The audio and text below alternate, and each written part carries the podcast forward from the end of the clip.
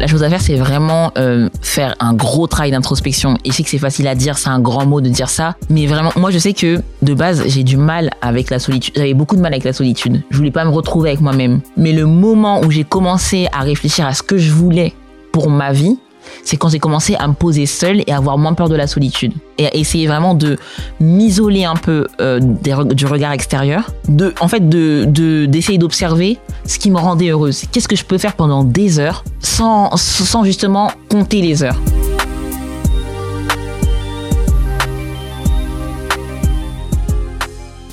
Bonjour à tous, j'espère que vous allez bien.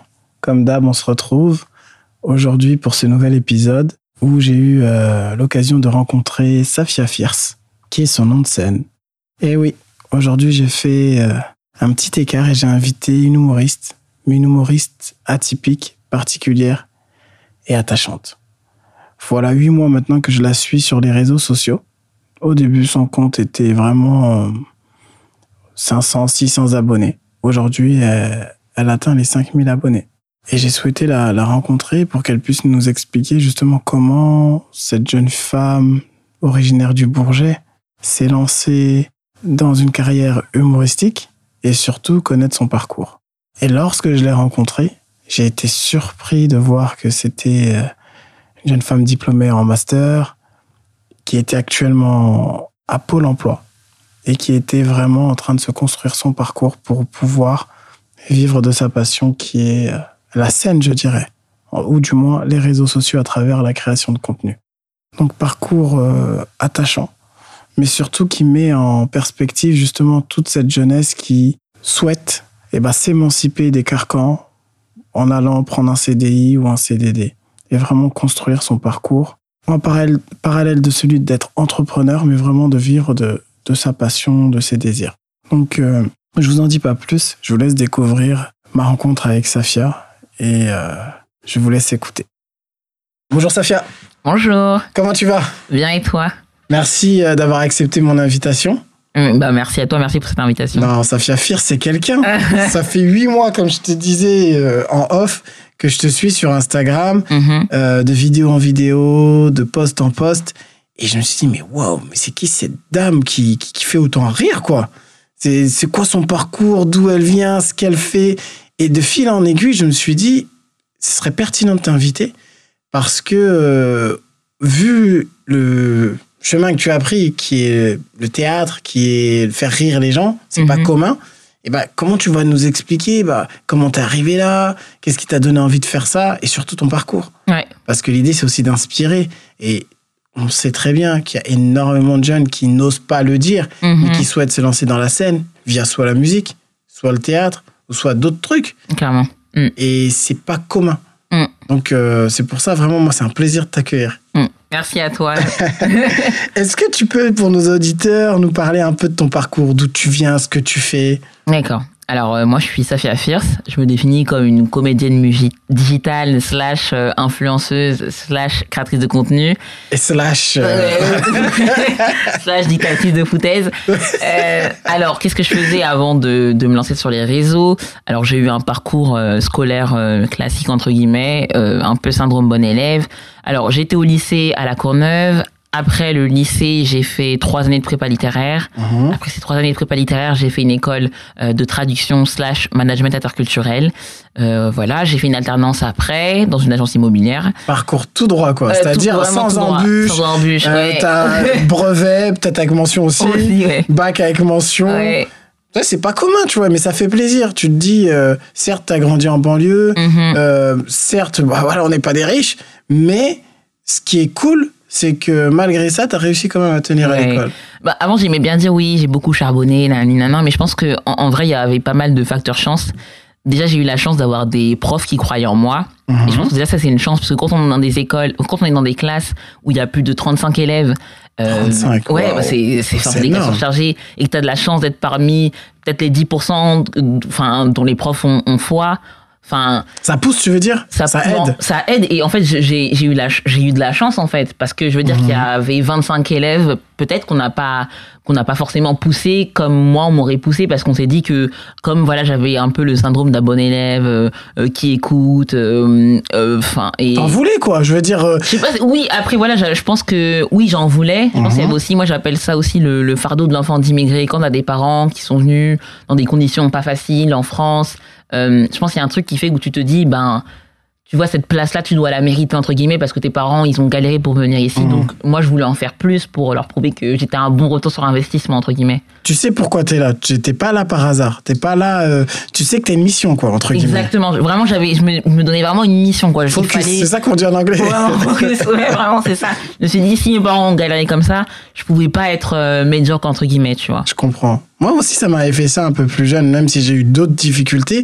Mais de quand je pensais à, aux- à mes origines Mhm. et mes parents, ce qu'ils ont traversé, que lorsqu'ils sont arrivés, je me suis dit, mais j'ai une chance, quoi. C'est ça. Au pays, ils sont dans les champs. C'est une réalité. Ouais, ouais. Où ils font rien, où ils doivent aller travailler très jeunes. On a quand même cette chance de se dire qu'on a cette possibilité-là et bah, de d'étudier. Ouais, Et c'est un luxe. ouais c'est clairement un luxe. Hein. voilà. Donc, tu vois, tu as eu ton bac. Ensuite, tu as fait la prépa, donc. C'est ça. Euh, Cannes, Hippocagne. Ouais, et Cube. Et Cum, c'est quoi ça Cube, c'est la troisième année. Cube, quand on, ça s'appelle. quand on a fait une troisième, c'est Cube. Ah, tu m'apprends quelque chose. Donc là, tu as fait des concours ou non Non, du coup, j'avais fait une école. Après, c'était sur dossier, du coup. D'accord. Et donc là, tu fais euh, un master, donc. J'ai fini, j'ai j'ai fini, j'ai j'ai un, D'accord. j'ai un master, du coup, il y a deux ans. D'accord, c'était traduction et. Un- du coup, c'était. Non, j'ai une licence de traduction, mais un master de management interculturel. D'accord, l'idée, c'est de mettre en place des actions et des projets en lien avec la culture, c'est ça? Du coup, c'est un peu, c'est compliqué, mais enfin, c'est un peu, en gros, les, les, les, les, les, débouchés, c'est un peu les mêmes que les écoles de commerce, c'est-à-dire communication, marketing et, compagnie. Sauf qu'il y a un peu une, euh, avec des compétences un peu plus poussées dans les, dans les langues et dans le fait de travailler dans des structures internationales.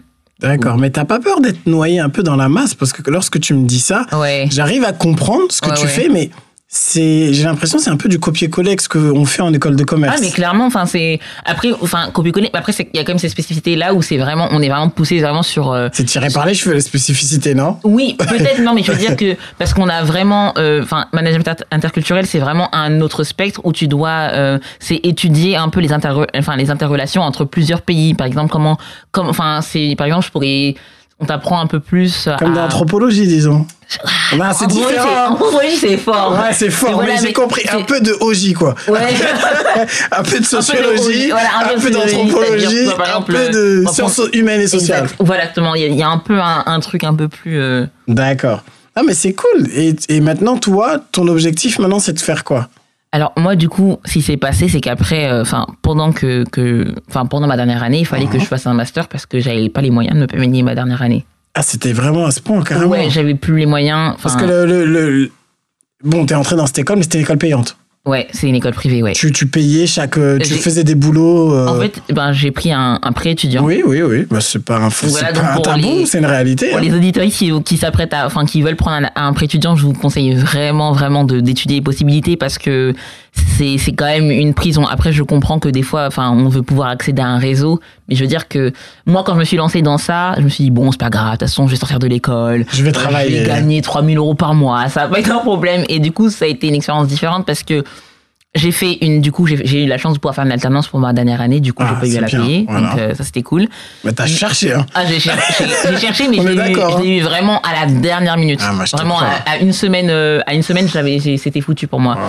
Et du coup, ce qui s'est passé, c'est une alternance qui s'est pas bien passée du tout. Mince. Ah, vraiment, c'était une désillusion sur le monde du travail. Et surtout que, vu que j'avais, j'ai un, profil très scolaire, Ah, bah oui. euh, voilà, très. euh, et je pense que moi, ce qui m'a apporté préjudice également, c'est le fait d'avoir ce truc de syndrome de bon élève, de pas vouloir faire de tâches, d'attendre l'approbation euh, du coup des supérieurs. Donc, on te donnait une tâche, tu la faisais, même si elle était à côté de tes missions, tu disais rien. Voilà, c'est c'est ça. Mais après, je pense que c'est aussi un truc aussi. Je, je- moi, je trouve que j'ai pas du tout été compétente, ça c'est sûr. Je sais que j'ai pas été compétente. Mais je sais qu'une des raisons, évidemment, c'est parce que voilà, je voulais toujours bien faire. Et je pense que des fois, je euh, j'osais pas forcément prendre des initiatives. Je comprends. Il y avait aussi le truc où j'ai vraiment pas été bien mentalement dans c'était pas des gens Mhm. avec qui je me suis bien entendu et du coup il y avait un truc où pendant un an vraiment j'ai en fait je suis une éponge. J'ai du mal à dire les choses euh, très rapidement. J'aime pas la confrontation. Et du coup le jour où ça explose ça explose quoi Et euh, dans cette alternance, c'était vraiment pas bien mentalement. Et pour moi, c'était plein de désillusions, quoi, parce que j'avais, enfin, moi, une fois que je me dis, j'ai fait mes études, j'ai avoir un travail, ça va bien se passer. Et après, on se rend compte des réalités du monde du travail qui sont qu'en fait, c'est, c'est peut-être 80% de, de questions de, de relations humaines, en fait. C'est-à-dire, euh, tu vois, il faut être un, un team player, euh, euh faut aller euh, au pot entre collègues, tu vois, faut vraiment jouer le jeu, tu vois. Alors que moi, j'avais vraiment un truc en mode, ouais, tu vas travailler, travail, à l'heure, moi, tu voilà, le soir, pas forcément développer des des relations Exactement. plus avec les Pour collègues. C'est très cordial, je, tu vois. Oui, bien sûr. Cordialement, quoi, comme dans le mail. Exactement. Cordialement, cordialement ou bien cordialement parfois. C'est ça, tu vois. Après, voilà, c'était des personnes qui viennent d'autres milieux, qui ont d'autres réalités que les miennes et tout. Et enfin, après, y a pas de souci parce que avec l'intégration, parce que je veux dire que j'ai fait tout ce qu'il fallait faire de l'école républicaine entre guillemets. Bien sûr. Et je veux dire que moi enfin j'étais pas à ma place et c'était pas des gens avec qui je enfin ça ça matchait pas quoi c'est intéressant ce que tu dis sur euh, déjà la première chose le prêt étudiant moi je regarde souvent des euh, des reportages sur le surendettement le mhm. prêt les États-Unis l'Angleterre aussi pour moi la culture et même ça me fait une piqûre de rappel mhm. parce que tu te dis en fait on est tous euh, on peut tous tomber dans le gouffre en fait. On peut tous tomber dans le Vu la société de consommation dans laquelle on est, mhm. mais que maintenant on commence à, à faire croire à, des jeunes euh, qu'avec tel diplôme que tu auras acheté, moi je l'appelle comme ça. Oui, c'est clairement acheté. que tu achètes, tu vas acheter un réseau et t'inquiète pas, après, tu vas avoir tel emploi. Mais euh, c'est faux. Ouais, c'est faux. Parce que, comme tu as dit euh, juste avant, on se rend pas compte que c'est aussi le réseau. Mm. Donc, ok, tu as le diplôme. Ouais. Ça t'ouvre un réseau. C'est ça. Mais toi, avec ce prêt étudiant qui, t'a, qui a été un fardeau, donc je pense que tu continues à payer. un fardeau pendant, pour 5 ans. pour 5 ans, et tu te dis, mais mince, peut-être que j'aurais fait autrement. Ouais, ouais. Après, moi, c'est un cas particulier parce que ce qui a fait que j'ai pas forcément continué dans. Parce que du coup, moi, après cette alternance qui s'est mal passée, en fait, j'ai, j'ai été au chômage pendant 2 ans. Mhm. C'est un droit, hein, t'inquiète. Oui, hein. mais pas tellement parce que, enfin, j'ai pas, de toute façon, j'ai pas fait vraiment jouer mon réseau. En fait, c'était, j'étais tellement, j'ai tellement été, ouais, dégoûté vraiment du monde du travail que, en fait, j'arrivais même, même quand je me retrouvais, même quand j'essayais de me lancer dans des sessions de recherche de travail, j'arrivais pas, je pouvais rester toute la journée devant une page, mais j'allais pas chercher du travail parce que je me sentais incapable euh, de ah, postuler. Ta, confiance, elle est tombée à zéro. Elle est tombée à zéro. Déjà, j'ai pas, j'ai, pas une grande estime de, de moi-même, mhm, mhm. mais du coup, pour la développer, moi, il faut vraiment que je sois dans des espaces de bienveillance totale, quoi. Mhm. Je me sens vraiment poussée dans un système, tu vois de, dans un système de, de, soutien et là en fait moi ça m'a ça m'a miné en fait ce que je me suis dit mais en fait je sais même pas je sais même pas ce que je veux faire parce que j'ai mon truc encore dans le milieu de travail et puis au final, est-ce que vraiment le marketing, communication, est-ce que ça m'intéresse vraiment. Est-ce que je, fais pour ça? Est-ce que voilà, je... ce que je fais pour ça? Et, voilà. Et j'étais pas à fond. Et moi, le regret que que j'ai et du coup pour les auditoristes qui écoutent, c'est vraiment en fait c'est quelque chose qu'il ne faut pas laisser traîner. Je pensais que moi, avec le temps, ça partirait. Mais je regrette de ne pas avoir demandé d'aide psychologique pour m'aider à, à, surmonter ça, en fait. En fait, il ne faut pas se dire c'est un tabou.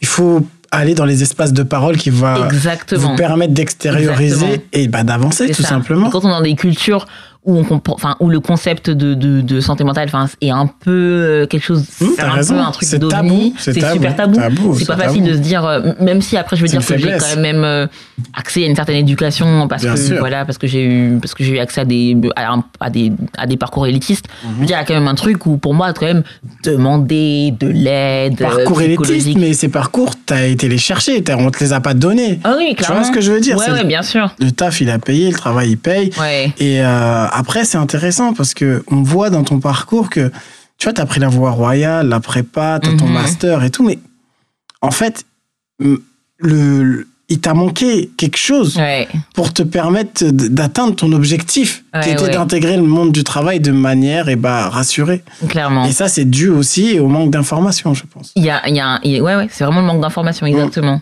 en fait, dans tout ce que, dans toutes les, tous les parcours que j'ai choisis, je les ai choisis vraiment, euh, je sais pas par défaut, mais vraiment euh, à la, enfin un peu à la va-vite. Oh.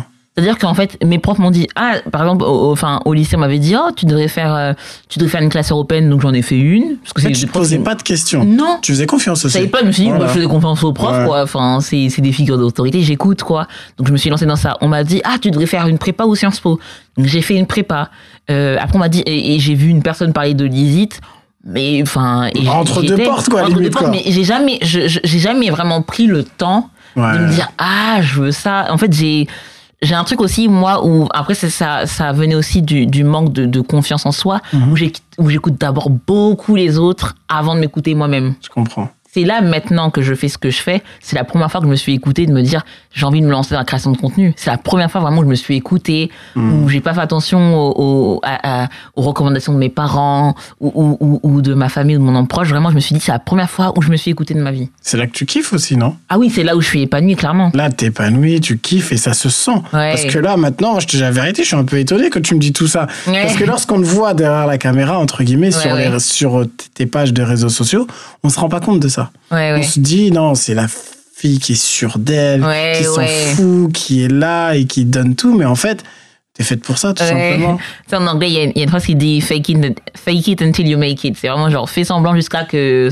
que Ça, ça, ça, ça, ça s'imprègne, ça s'imprègne. Exactement, c'est ça. Et du coup, moi, c'est un peu ça. Après, euh, je suis sûre de moi quand j'aime les choses et quand Mhm. je sais que c'est quelque chose de naturel. C'est ça que du coup, je fais les vidéos, même si j'ai des moments de doute forcément. Bah, on est humain. Mais ça me rend tellement heureuse que je me dis que bon, les doutes, c'est après, enfin, c'est pendant, mais c'est, je veux dire que Après- c'est- ça va pas m'empêcher de prospérer, quoi. C'est la vie. La vie, euh, elle est de haut et de bas, de rencontres, de doutes, de moments de tristesse, de moments de bonheur.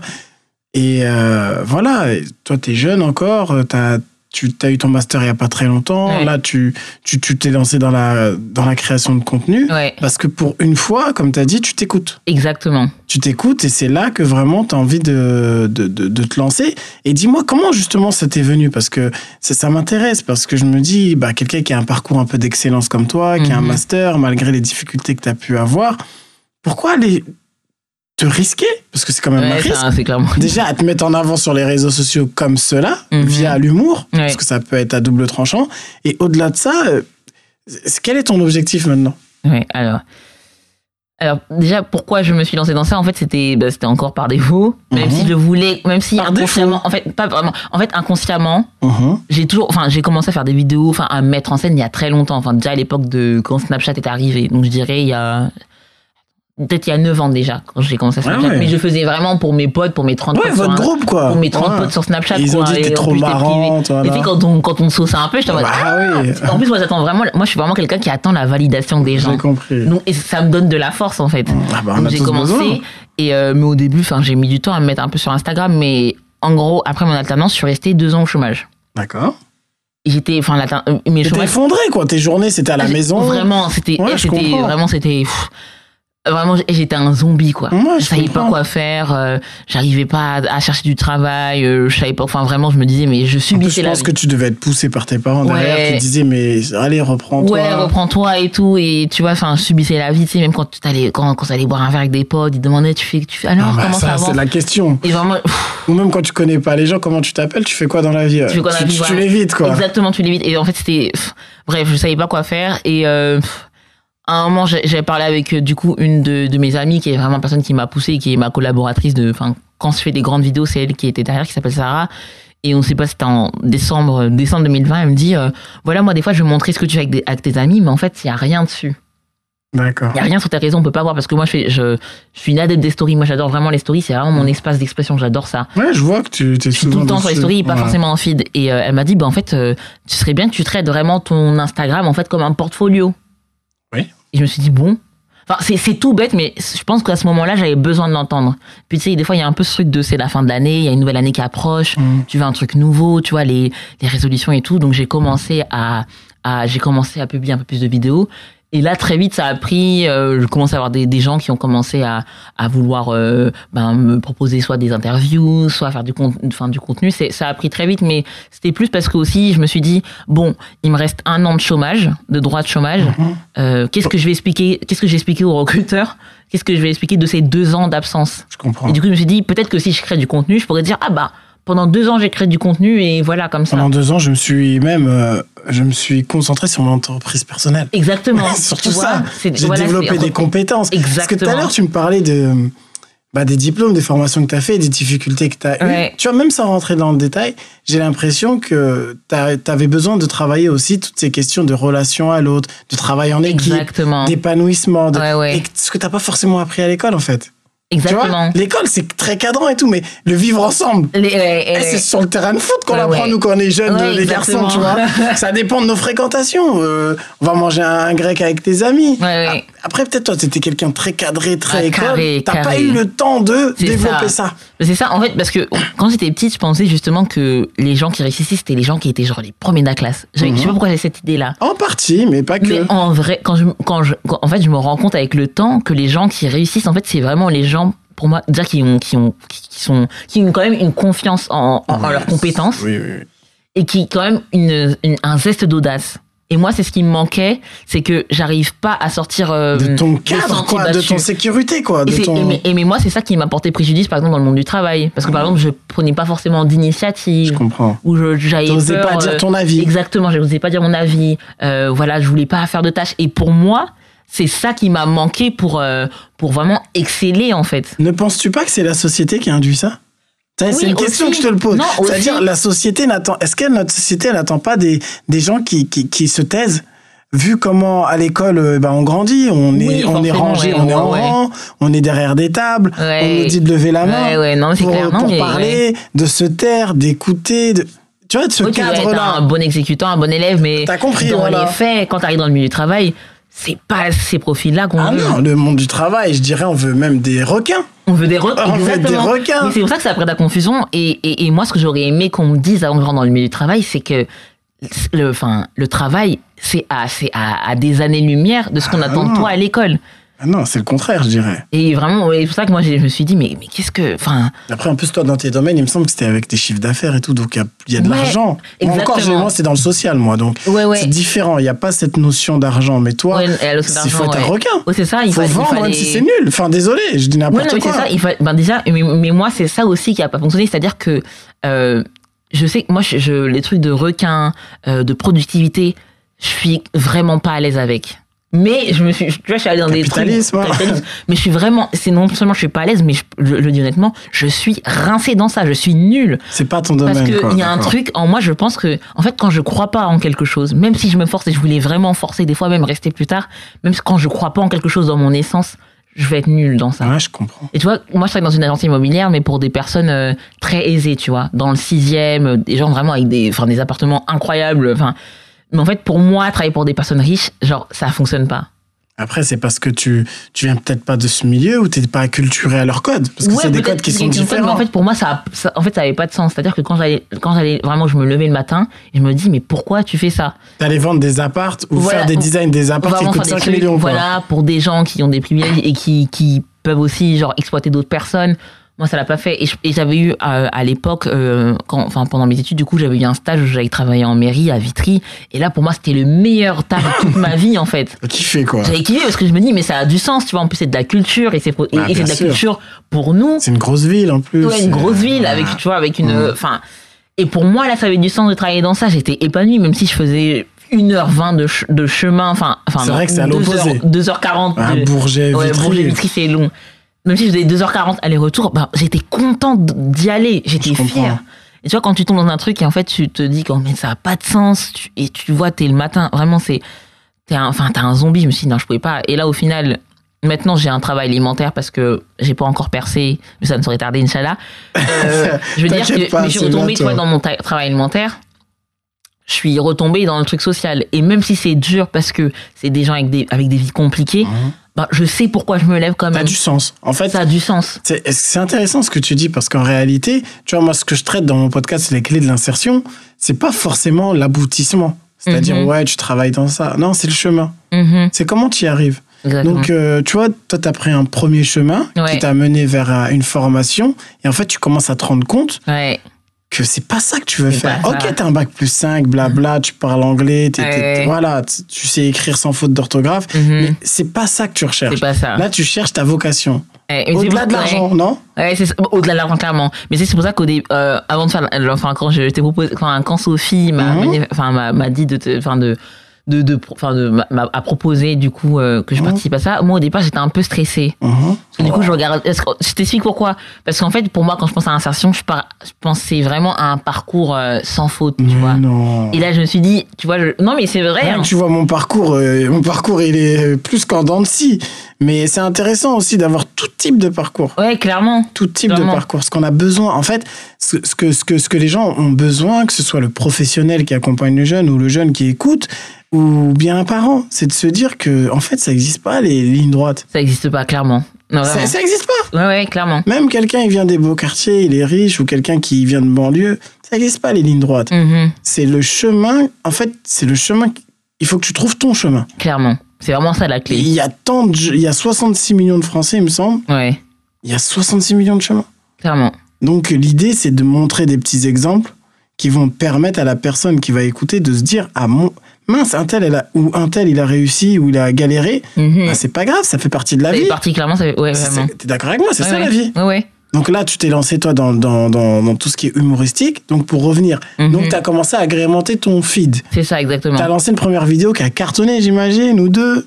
Euh, alors, je, oui, voilà, en fait, enfin, j'avais déjà un peu commencé, mais oui, il y a une vidéo qui a fonctionné, que, Mhm. euh, que mon ami euh, Anas Daïf, donc Ouais, le journaliste, ouais. qui a il t'a poussé. Voilà. En fait, lui, Il vu qu'il avait un gros compte, il le mettait sur sa ça. story. T'as raison. Allez la voir, allez la pas, il voir. a même pas mis sur sa story, c'est pour ça que c'est là où ça commence à, Son à- feed, à monter. Il a carrément mis sur Oui, son feed. Vu, mais c'est là que je t'ai suivi. Oui, mais c'est là que beaucoup de gens m'ont suivi. Parce qu'on savait pas, on connaissait pas. et que j'avais dépassé, euh, enfin, le. Là, t'as 5 les 000 à peu près, non Là, je suis à 5 000. Alors que moi, je croyais que t'avais 500, non? 500, 600 au début il y a- ouais, quand j'ai commencé, ouais, peut enfin, il y a peut-être, oui, peut-être il y a un an et demi, j'avais 500. Ouais, t'avais pas beaucoup. Ouais, c'est fulgurant quand même. Ouais, ouais, ouais, parce que j'ai eu la chance de tomber sur, enfin, tu vois, c'est ce qu'on dit Bien aussi sûr. dans l'insertion, aussi le fait de se faire son propre réseau. Bien sûr. Tu Et vois, tu- dans l'idée d'insertion, il y a l'idée aussi que t'attends qu'on, qu'on t'insère. Oui, des fois. ou qu'on te, ah, qu'on te donne de la Dans force. l'idée qu'on je a de comprends. l'insertion. Oui, je suis d'accord avec toi. Qu'on T'attends te un- tire vers le haut. Voilà, où t'attends, tu sais, il y a un truc un peu, enfin, je sais pas le dire, mais il y a un truc des fois un peu, moi, dans l'idée que j'avais de l'insertion, Ouais, ouais. quand on m'en parlait à l'époque, Mhm. insertion professionnelle, il y a un peu un truc, pour moi, il y avait un truc un peu passif où tu dois avoir des codes pour être inséré.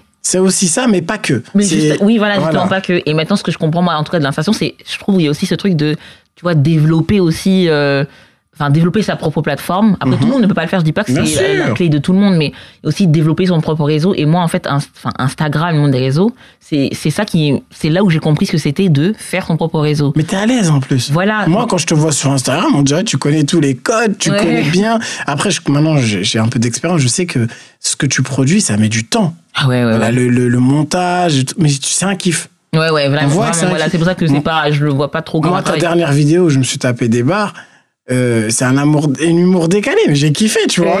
Tu vois, je te dis, j'en parlais, des gens ils kiffaient, ils kiffaient pas. Moi, c'était les vigiles. J'en pouvais plus. Ouais. Genre, parce que juste après, juste avant, il me semble qu'il avait parlé des vigiles dans une de ses stories Oui, à Nas. Parce que vous savez qu'Anas allait faire un, Voilà. un podcast dessus. Et Et, t'as euh, reparti, t'as parlé de ça, et toi tu te retournais, et j'étais mort de. Ah, J'en pouvais plus. Je dis, mais elle est malade cette dame. En fait, à chaque fois que je regardais tes vidéos, je dis, mais elle est folle, elle est folle, elle est folle.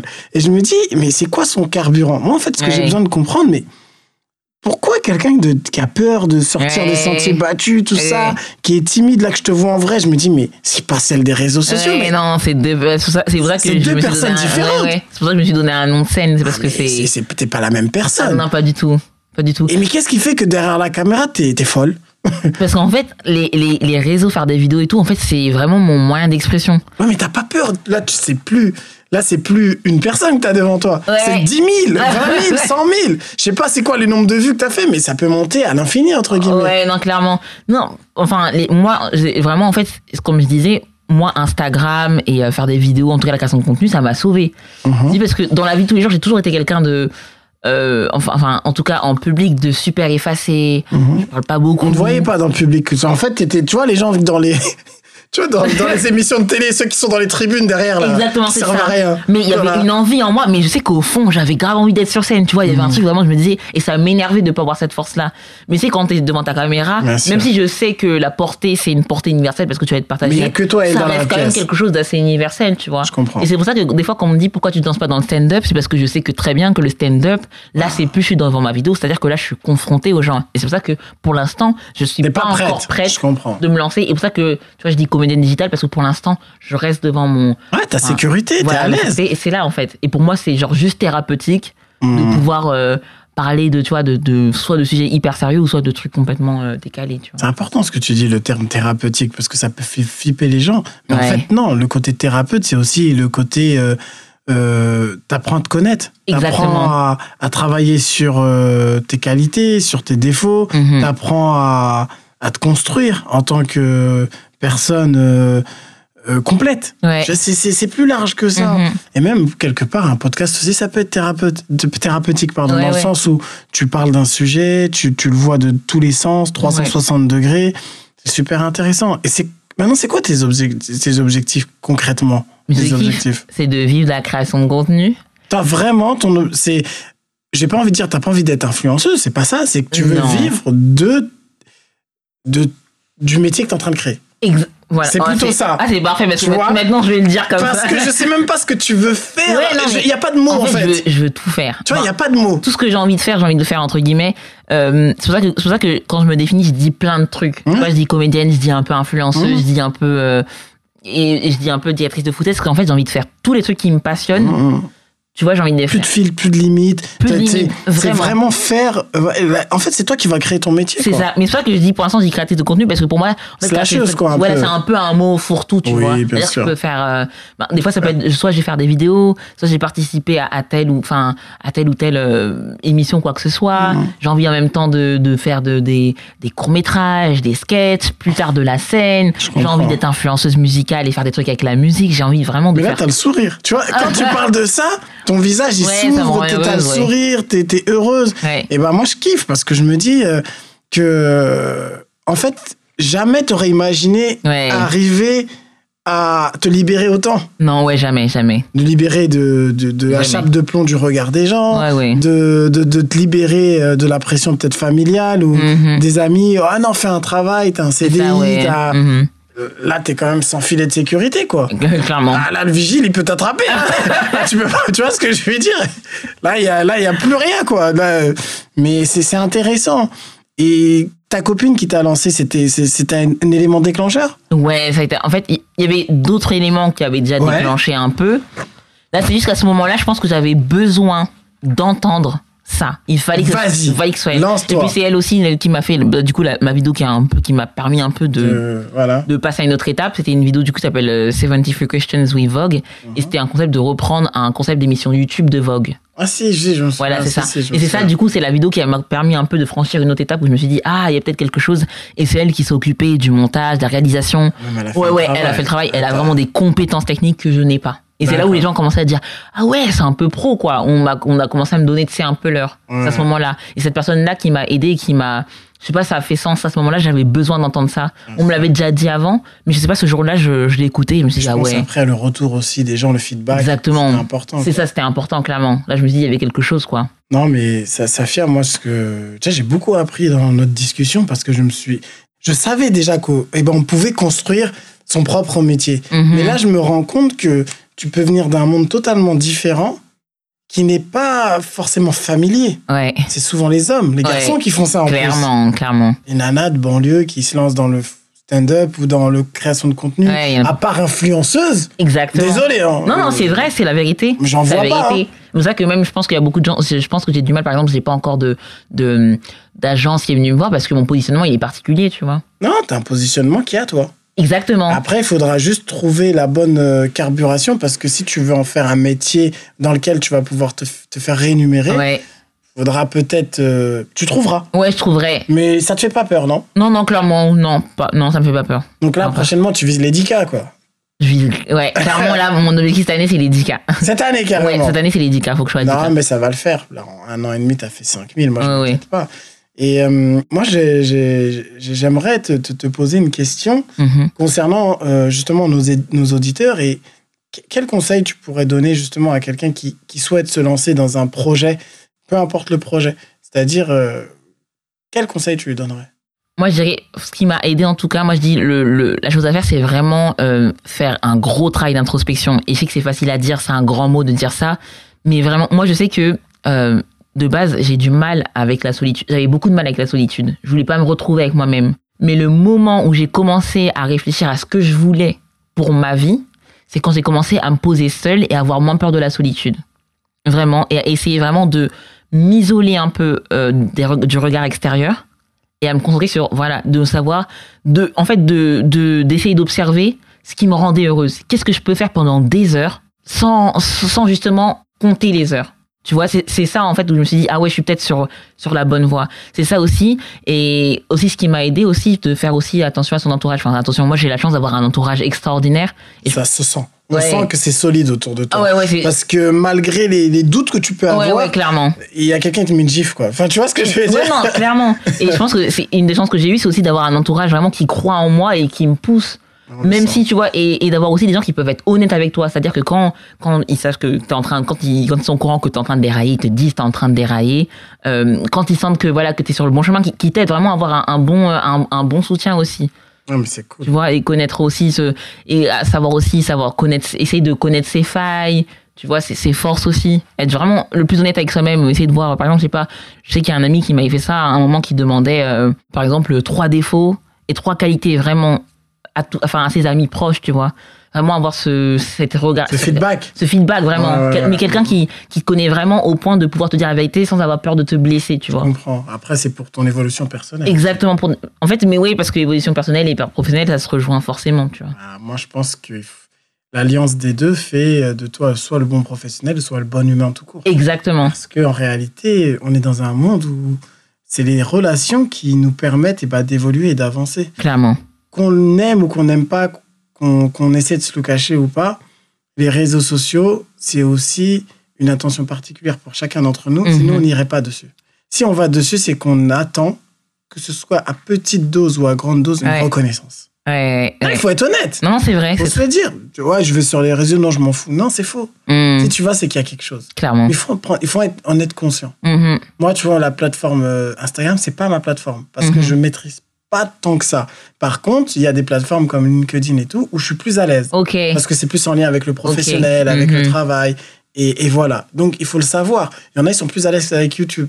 Ouais. Et YouTube, ils font des vidéos et tout. Peut-être que toi, c'est pas YouTube, toi, c'est Ouais, Insta. Parce que vraiment tu as besoin, Instagram, de, as besoin de cette euh, besoin- interaction Ouais, directe. me nourris vraiment de la force Voilà. des gens, ouais. Et, et, et ça, c'est c'est bien. En tout cas, merci à toi, Safia, d'être venue. Merci à toi. T'assures. Euh, vraiment, euh, n'hésitez pas à aller sur sa page Instagram, Safia Fierce. Donnez-lui de la force, partagez autour de vous. Et, et surtout, euh, comme là, vous avez pu entendre, euh, faites ce que vous kiffez, en fait. Hmm. Il n'y a pas d'injonction particulière. euh, foncez, quoi. On est d'accord, Safia Ouais, clairement. C'est Voilà. un bon mot, c'est un bon mot de fin. On est d'accord. Allez, merci, ciao. Franchement, euh, au top. Vraiment une personnalité euh, particulière, mais qui met en avant justement toute cette dimension liée à l'envie. L'envie de vivre euh, de sa passion, de la création de contenu et d'aller à son rythme. Parfois, le monde du travail, il peut être cruel. Et malgré elle, Safia, justement, à travers sa mauvaise expérience via l'apprentissage, eh ben, a eu du mal à se relever. Mais grâce justement à son entourage et à ses convictions, eh ben, elle a su justement braver cette timidité. Parce que moi, j'ai vu une personne assez timide en face de moi. Et ben, s'émanciper pleinement dans les réseaux sociaux. Et tenter, tout du moins, de vivre de sa passion. Donc je pense que la morale un peu de, de ce podcast, c'est de se dire ne jamais freiner les gens et les accompagner dans le domaine qu'ils aiment. Parce que malgré euh, l'état d'esprit qu'on peut avoir en se disant mais non ça va pas marcher, et ben parfois on peut être agréablement surpris. Et lorsqu'on voit le chemin parcouru par Safia, même si bien évidemment elle est toujours sur la route, on voit que ça commence à porter ses fruits. J'espère que cet épisode vous a plu comme d'habitude. N'hésitez pas à le partager autour de vous. Et moi je vous dis à très bientôt pour la suite. Allez, ciao.